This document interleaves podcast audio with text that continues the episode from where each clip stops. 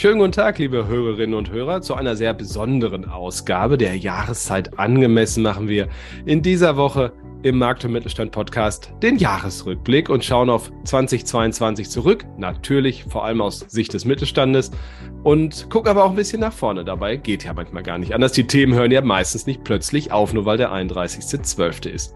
Das mache ich natürlich nicht alleine, sondern mit meinem lieben Kollegen Oliver Stock, Herausgeber von Markt und Mittelstand. Schönen guten Tag, Olli.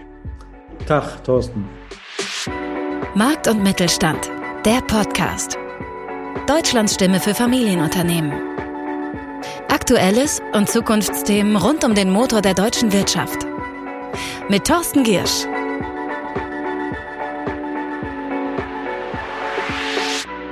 Liebe Hörerinnen und Hörer, wir machen das so. Ich äh, raschel hier gleich in meiner Themenkiste. Da sind Zettel drin, auf denen steht, welches Thema. Ich habe so ein paar gesammelt, immer wieder auch.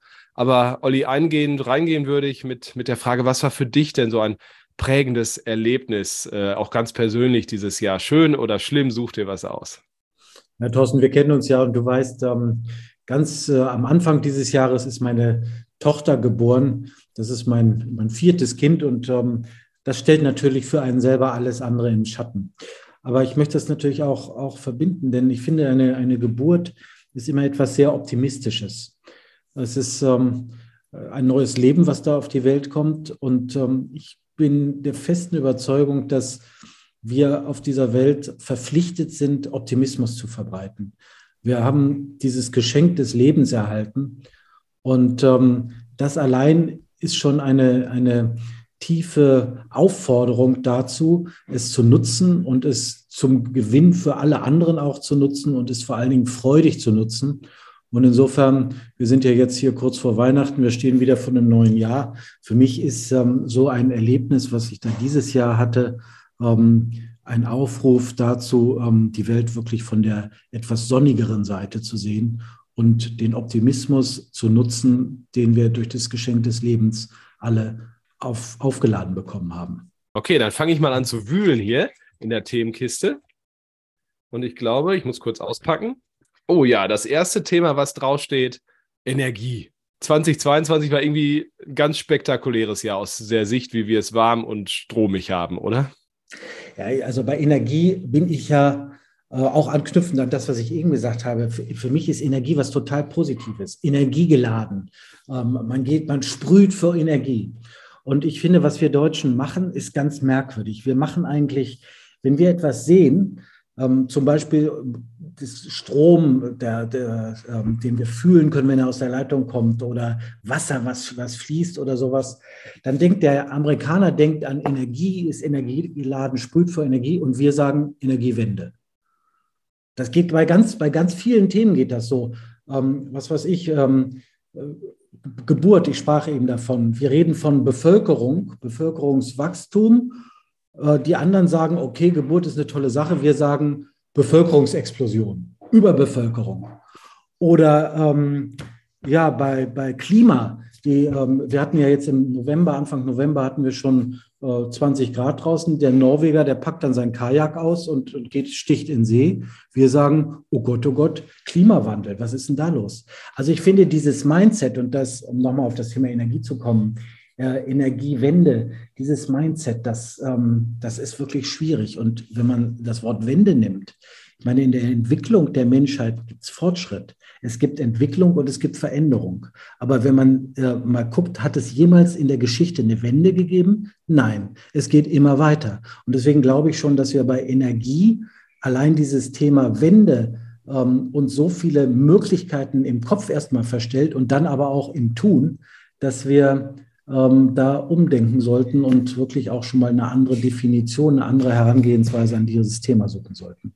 Finde ich gut, also andere Herangehensweise. Du hast mal in einem Editorial Mitte des Jahres was von Kernfusion geschrieben und jetzt kam just am Jahresende noch der große Durchbruch von Forschern.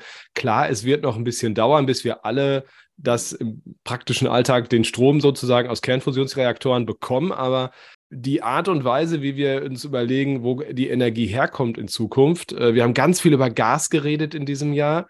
grüner Strom, der für die Industrie, für den Mittelstand ja nicht besonders wichtig ist, schon viel weniger. Und wo der genau herkommen soll, Atomkraftwerke abgeschaltet, auch wieder so eine Negativdiskussion übrigens, was du sagst. Also wie nimmst, wie hast du das wahrgenommen? Die, die ganze, die ganze Frage, wie kann unsere Industrie überleben mit bezahlbarem Strom und im Zweifel auch Gas? Also wir machen uns bei dieser ähm, Energieveränderung, nenne ich es jetzt mal ganz bewusst, im Moment noch etwas vor. Wir glauben, dass wir wirklich komplett in sch schneller Zeit ähm, auf regenerative Energien zurückgreifen können. Und ich glaube, es wird einfach noch sehr lange dauern und wir brauchen zusätzliche Technologien. Ich möchte das kurz begründen. Ähm, wenn man den Primärenergiebedarf in Deutschland sich anschaut, dann kommen etwa 16 bis 18 Prozent von diesem Bedarf derzeit aus, aus Wind, aus, aus Sonne und aus Wasser und, und Biomasse. Ähm, der Rest ist nach wie vor reg, äh, äh, fossile Energie. Das heißt, mehr als 80 Prozent ähm, kriegen wir noch aus Kohle, aus Öl, aus Gas und aus Atom. Es ist also noch ein sehr, sehr weiter Weg. Und sich jetzt vorzumachen, nach 20 Jahren Energiewende, ähm, dass das in zwei bis fünf Jahren klappen wird, ist eine Illusion. Was brauchen wir also? Wir brauchen eine völlig unideologische Debatte darüber, ähm, wie wir diese Versorgung auf der einen Seite sicherstellen und auf der anderen Seite so sauber wie nur irgendwie möglich machen. Und da ist eben, wie immer, gibt es nicht einen Weg, sondern es gibt nur einen Mix. Und ganz wichtig bei diesem Weg, den wir da beschreiten, ist aber, dass wir uns keine Denkverbote auflegen. Du hast eben äh, zu Recht diese Kernfusion ähm, angesprochen, die da ganz offenbar zu äh, schon sehr beachtenswerten Erfolgen führt. Ich kann das technisch nicht wirklich erklären und nachvollziehen, aber ich habe es auch gelesen und gehört und aufgehorcht. Ich glaube, dass wir, wenn wir offen sind, ähm, weitere Formen der Energieerzeugung finden werden und ähm, damit dann auch sauberer und sicherer äh, in der Zukunft unsere Industrie und auch die Haushalte versorgen können. Guter Punkt. Ich wühle mal wieder in meinem Zettel hier für die Themen. ist ja eine Wundertüte bei dir, sag mal. Was hast du da alles drin? Naja, mal gucken. Also, das nächste. Oh, die Queen steht hier. Ah, ähm, das ist ein, erstmal trauriger Anlass. Sie ist gestorben nach einem langen, langen Leben. Aber ich frage mal andersrum. Äh, man kann so viel erzählen über das Thema. Wir haben ja einen Wirtschaftspodcast hier. Für dich als Führungskraft, was hast du von der Queen gelernt, im Positiven wie im Negativen in all den Jahren? Ich habe von der Queen zwei Dinge gelernt oder zwei Dinge, die ich, die ich ähm, an Menschen, wie sie sie war, ähm, bewundere. Das eine, ich mag Marathonläufer. Ich mag diejenigen, die nicht so ein One-Hit-Wonder sind, ähm, diejenigen, die nicht ähm, eine große Tat vollbringen und dann verschwinden, sondern diejenigen, die es schaffen, ein ganzes Leben lang im Idealfall oder eben viele Jahrzehnte lang immer wieder für Aufhorchen äh, zu sorgen, immer wieder ähm, beweisen durch, durch Worte und durch Taten, dass sie da sind und dass sie ihren Weg gehen und dass dieser Weg auf jeden Fall beachtenswert ist. Und die Queen war nicht zuletzt aufgrund ihres hohen Alters, aber eben auch wegen ihrer langen, langen Regierungszeit eine echte Marathonläuferin. Und das andere ist, ähm, ja, sie hatte Haltung. Ganz einfach äh, Haltung. Sie hat sich ähm, nicht eingemischt, ähm, aber sie hat ähm, allein durch ihre Beständigkeit dafür gesorgt, dass ähm, viele, viele Menschen sich an ihr orientieren konnten und sie so eine Art ähm, äh, Himmelsrichtung auf einem Kompass eingenommen hat. Und wenn man wusste, wo die Queen zu Hause ist, ähm, seinen Kompass Richtung Buckingham Palace ähm, ausgerichtet hat, dann war man schon ganz, ganz okay unterwegs. Und ich glaube, das kann man ihr auch hoch anrechnen. Auf jeden Fall. Werte und sehr klare Werte und die auch durchziehen. Ne? Das ist oft sehr schmerzhaft mit der Belegschaft, in dem Fall ihrer Firma, aber hat sich ja, gelohnt. Man muss sich auch mal ändern dürfen. Ne? Also es ist äh, nicht immer, also äh, Werte durchziehen, das kann auch an Sturheit grenzen. Ähm, du guckst mich dabei so an? nee, ich habe bewusst äh, über die Kamera hinweggeschaut. Okay. Sehr gut, na ist ja klar. Okay, ähm, das nächste Thema aus diesem Jahr. Corona. Also wer war letztes Jahr wichtiger? Das ist doch sowas von vorbei. Ach, ist ja alles vorbei, genau. Also sowas von vorbei. Also ich, ich, ich mache es mal im Sport deutlich. Anfang ja. des Jahres hatten wir eine Handball, EM oder WM, verzeih, ich weiß gar nicht mehr. Äh, da, da war man froh, dass die Mannschaft noch auf in die Halle gehen konnten vor lauter Inzidenzen und, und Fällen und die Fußball-WM jetzt bei eigentlich in einer sehr ähnlichen Belastungslage insgesamt, außer dass alle geimpft sind. Äh, da hört man Corona gar nicht mehr am Ende des Jahres. Es gibt keinen Fall mehr keine Ahnung, ob noch getestet wird überhaupt. Aber ähm, das ist vielleicht ein Sinnbild, wie es dieses Jahr lief, oder? Ja, Corona ist wirklich eine, äh, eine sehr merkwürdige Entwicklung. Ähm, du hast es richtig angeschaut, die, die Zahlen sind nach wie vor natürlich nicht so toll, aber das Gruseln ist weg. Und wenn das Gruseln weg ist, dann fragt mich ich mich natürlich immer, warum haben wir uns denn am Anfang so gegruselt? Liegt es jetzt wirklich an der Impfung, ähm, die die Sache deutlich ungefährlicher macht? Oder liegt es an unserer Einstellung dazu, dass wir eben ein bisschen lockerer damit umgehen? Wahrscheinlich ist es beides. Und für mich ist dann immer die, die Lehre, Mensch, ähm, wenn wieder was passiert, äh, wir können es uns alle nicht vorstellen, was, aber ähm, spätestens am zweiten Tag nach Ausbruch der Katastrophe muss die Reflexion einsetzen. Und ähm, ähm ein sich gruseln ist in der Regel äh, auf jeden Fall der, der falsche Weg. Es ist sowieso, also Panik ist immer ein schlechter Weg, weil bei Panik gibt es eigentlich nur, nur drei Möglichkeiten. Entweder ähm, man läuft weg ähm, oder man igelt sich ein oder man greift an. Ähm, das sind die drei Folgen von Panik. Und alle drei Folgen sind meistens nicht die richtigen. Und deswegen für Corona ist, bei mich die, ist für mich die, die, die Lehre, ähm, mit mehr Gelassenheit auch an solche gigantischen ähm, Entwicklungen heranzugehen, die das Potenzial haben, natürlich unglaublich viel zu verändern, möglicherweise auch zum Schlechteren zu verändern, aber dort auch da mit Reflexion und Gelassenheit ranzugehen, ähm, das täte uns allen gut. Gut so, finde ich. So, dann wühlen wir mal die nächste Runde. Ähm, Fachkräftemangel, Arbeiterlosigkeit hat man es auch genannt.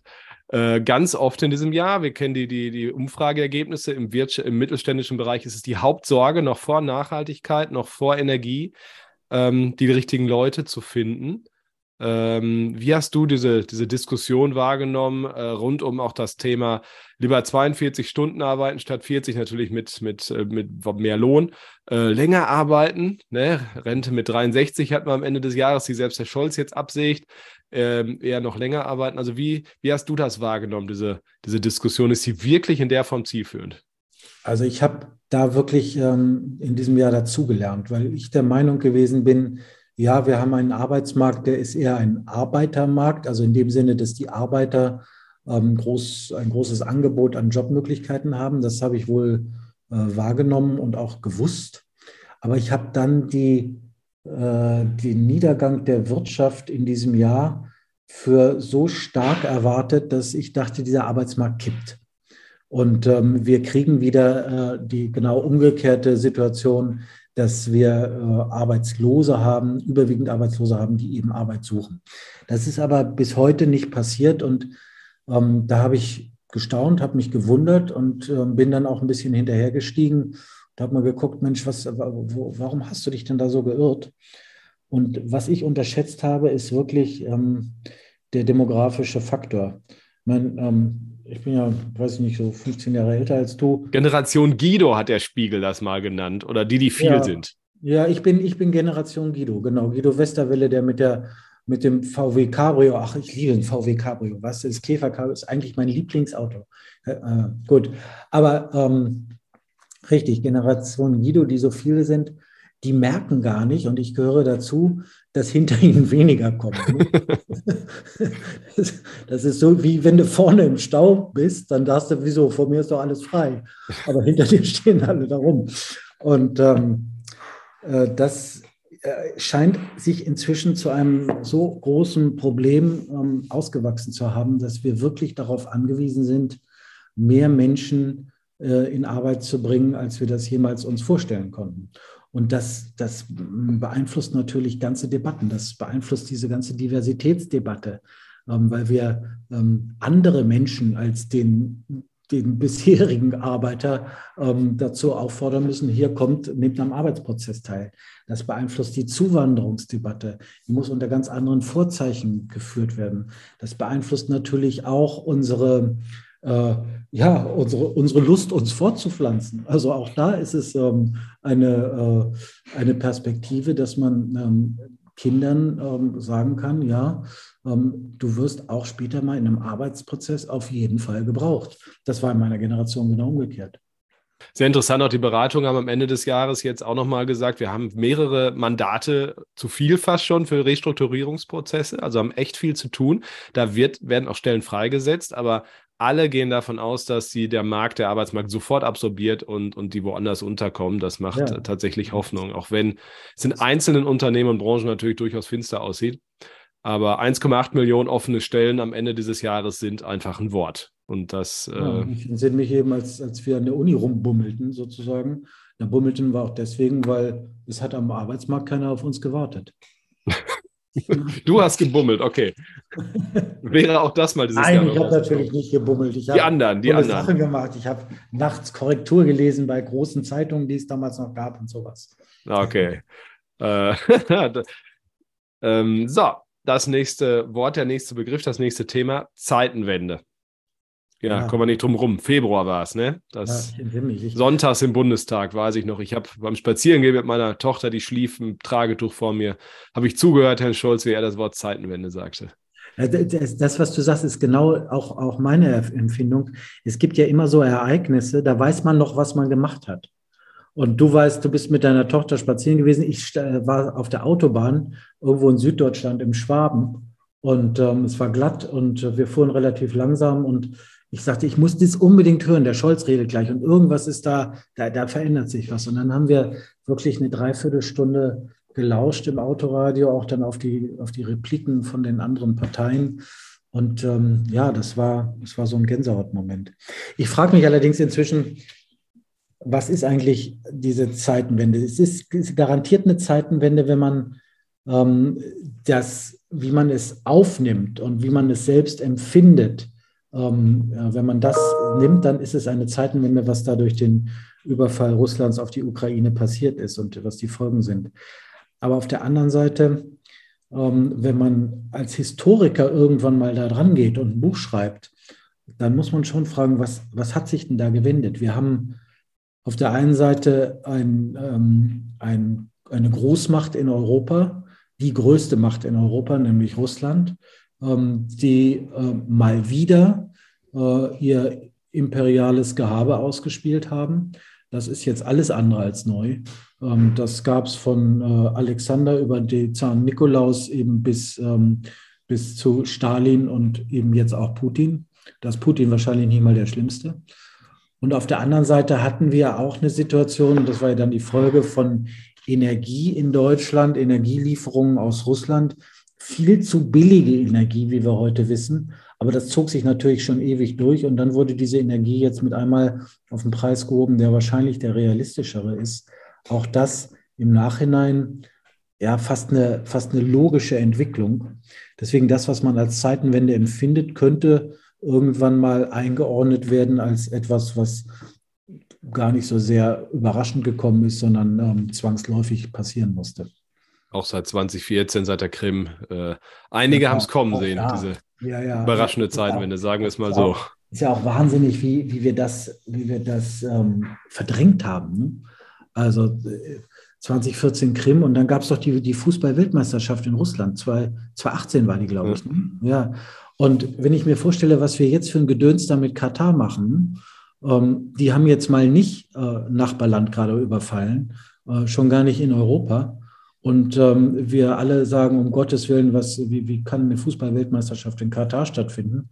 Und zwar 18, ja, es gab politische Diskussionen um die Fußballweltmeisterschaft, aber es war doch von Deutschland eher als, als Fußballfest auch in Russland wahrgenommen worden. Und ähm, diese Politisierung, die eigentlich viel fälliger gewesen wäre nach dem Einmarsch äh, auf der Krim, ähm, die fand damals nicht statt. Also wir sind da auch wirklich mit, mit einer ziemlich ähm, ausgedehnten, doppeldeutigen Moral bewaffnet. Absolut. Die, die ist auch so ein Wort dieses Jahres, natürlich die feministische, wertebasierte Außenpolitik, findet in meinen Augen nur mit den Ländern statt, die man nicht braucht. Die, die man braucht, von denen man Rohstoffe braucht, da, da klingt das dann in der Praxis schon immer alles wieder anders. Ja. Ähm, aber gehört vielleicht auch dazu, mehr Ehrlichkeit machen. Ich fand schon, es ist auch ein Jahr gewesen der sehr verzerrten Wahrheiten, der sehr verzerrten Wahrnehmung. Ähm, deswegen, äh, der Zettel steckt mit drin, den brauche ich nicht ziehen, der passt an dieser Stelle ein Jahr Ampel. Ähm, war ja vor relativ kurzer Zeit auch noch, wie fällt deine Jahresbilanz dieser Ampelregierung aus? Ja, wir haben natürlich das ganz erstaunliche Phänomen, dass wir äh, mit einmal die Opposition in der Regierung haben. Das hat es noch nie gegeben. Also wir hatten bisher Regierungen, die waren äh, grosso modo in einer Richtung unterwegs. Und jetzt haben wir eine Regierung, die hat sozusagen den Widerspruch in sich. Also auf der einen Seite eher die, äh, die linksliberale Ecke aus SPD und Grünen, wobei die Grünen sich sehr stark ähm, in die Mitte bewegt haben. Und auf der anderen Seite wirklich die, ähm, die konservativere, rechtere Ecke, ähm, aus der die FDP guckt. Und das alles unter, einem, unter einer Haube, das ist schon ein Kunstwerk, ein, ein dialektisches Kunstwerk, würde ich sagen, und insofern, ja, ich finde es ganz faszinierend. Ähm, und es ist, es ist für uns alle neu zu sehen, ähm, dass eine Regierung, obwohl sie sich nicht einig äh, ist in ganz wesentlichen Positionen, doch die Disziplin besitzt, daran nicht zu zerbrechen. Und das hat sie jetzt zwölf Monate, 13 Monate bald geschafft. Und das ist schon beachtenswert ist auf jeden Fall noch bewegungsfähig. Ärgerlich sind natürlich so handwerkliche Fehler, Gaspreisbremse. Auch Herr Habeck hat da so ein paar, paar Wolken gerissene, die mussten nicht sein, führten zu Verzögerungen. Gerade auch, wann wurden die Mittelständler bedacht? Mit, mit Hilfen hatten sie Planungssicherheit. Was, was mir dieses Jahr aufgefallen ist, den Fachkräftemangel gibt es auch in Ministerien und Behörden und Verwaltung. Da gibt es zwar sehr viele, die da arbeiten, aber äh, ich glaube, die haben auch richtig geackert dieses Jahr, vor allem auch im Wirtschaftsministerium. Okay, ich habe noch einige Zettel in meinem Kasten. Wir ziehen noch ein. Für einen haben wir noch Zeit. Und da steht März drauf. Und zwar nicht der Monat, sondern mit E. Friedrich Merz. Im Januar, glaube ich, zur, zum CDU-Vorsitzenden gewählt.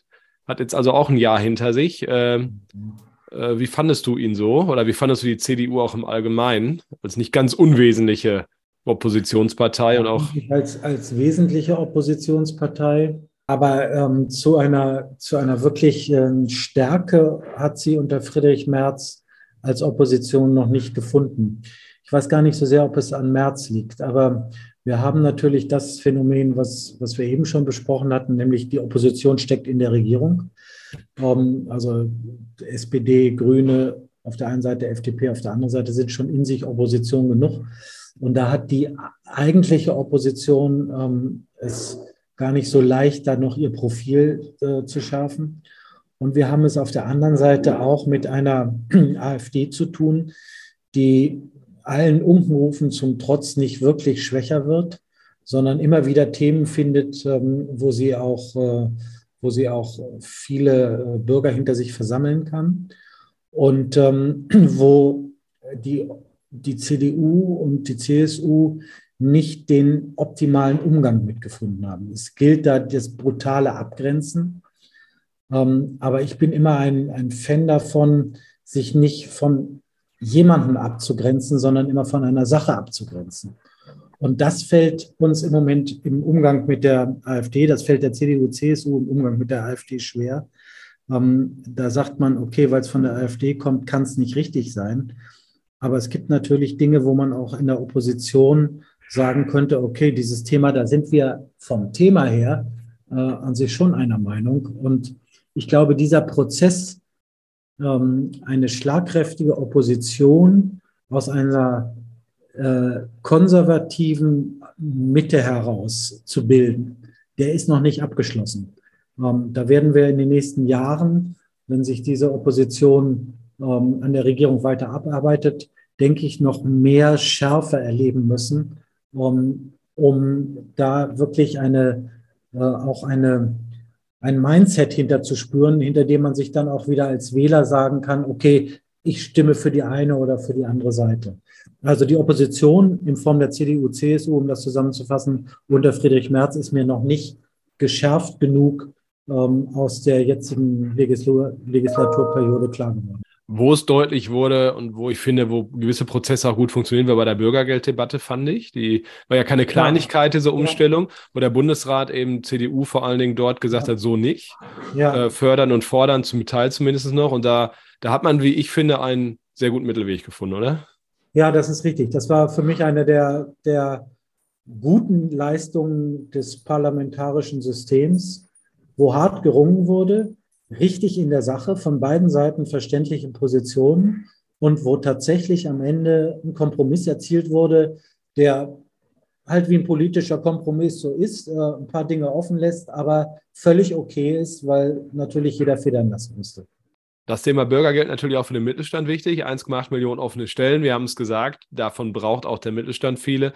Äh, und ich glaube, mit dieser Logik des Bürgergelds haben wir da größere Chancen. Aber gucken wir noch ganz zum Schluss kurz nach vorne. Olli, was glaubst du, wird für den Mittelstand ein bisschen verallgemeinert gefragt? 2023 für ein Jahr. Wie, wie geht das wohl weiter? Ja, gut, das passt insofern, weil wir ja zum, zum Eingang über so schöne Dinge wie Geburten geredet haben. Ähm, und hm, ich glaube, dass wir allen Grund haben, ähm, mit, mit Zuversicht in das nächste Jahr zu gehen. Zuversicht hat ja auch immer etwas damit zu tun, von welchem Niveau aus wir gucken. Und ähm, ich glaube, unser Niveau ist sehr gedämpft durch das, was wir dieses Jahr erlebt haben, durch die Folgen des, die wirtschaftlichen Folgen des Ukraine-Kriegs, ähm, auch für den Mittelstand hier bei uns, ähm, haben wir eigentlich nicht viel erwartet. Und jetzt sehen wir doch, dass wir Probleme in den Griff kriegen. Wir sehen, dass die Inflation möglicherweise ihren Höhepunkt überschritten haben hat. Wir sehen, dass die Rezession lange nicht so stark ausfällt, wie wir das erwartet haben. Wir sehen, dass die Energiepreise sich langsam aber sicher wieder fangen. Wir sehen, dass an der Börse der Crash, der befürchtete, ausgeblieben ist. Und das alles zusammengenommen, ähm, das führt eigentlich immer zu der, zu der äh, rheinischen Erkenntnis, es ist schon immer gut. Ähm, wir sitzen ja hier in Düsseldorf oder ich sitze hier in Düsseldorf und ähm, da haben wir das natürlich sehr verinnerlicht. Und ich glaube, dieses Gefühl, hm, dass wir auch diese Krise, die am Anfang eben eine gefühlt sehr starke Krise gewesen ist, auch diese Krise wieder meistern können, das wird uns sicher durch das Jahr 2023 tragen. Super Schlusswort. Danke, Olli. Liebe Hörerinnen und Hörer, vielen Dank kommen Sie gesund und erfolgreich aus diesem Jahr heraus und ins neue rein. Wir hören uns wieder am, ich glaube, 6. Januar ist das ein Freitag? Ich weiß nicht. Auf jeden Fall im ersten am ersten Freitag im Januar. Tschüss. Das war Markt und Mittelstand, der Podcast. Wir hören uns nächsten Freitag wieder auf markt- und-mittelstand.de.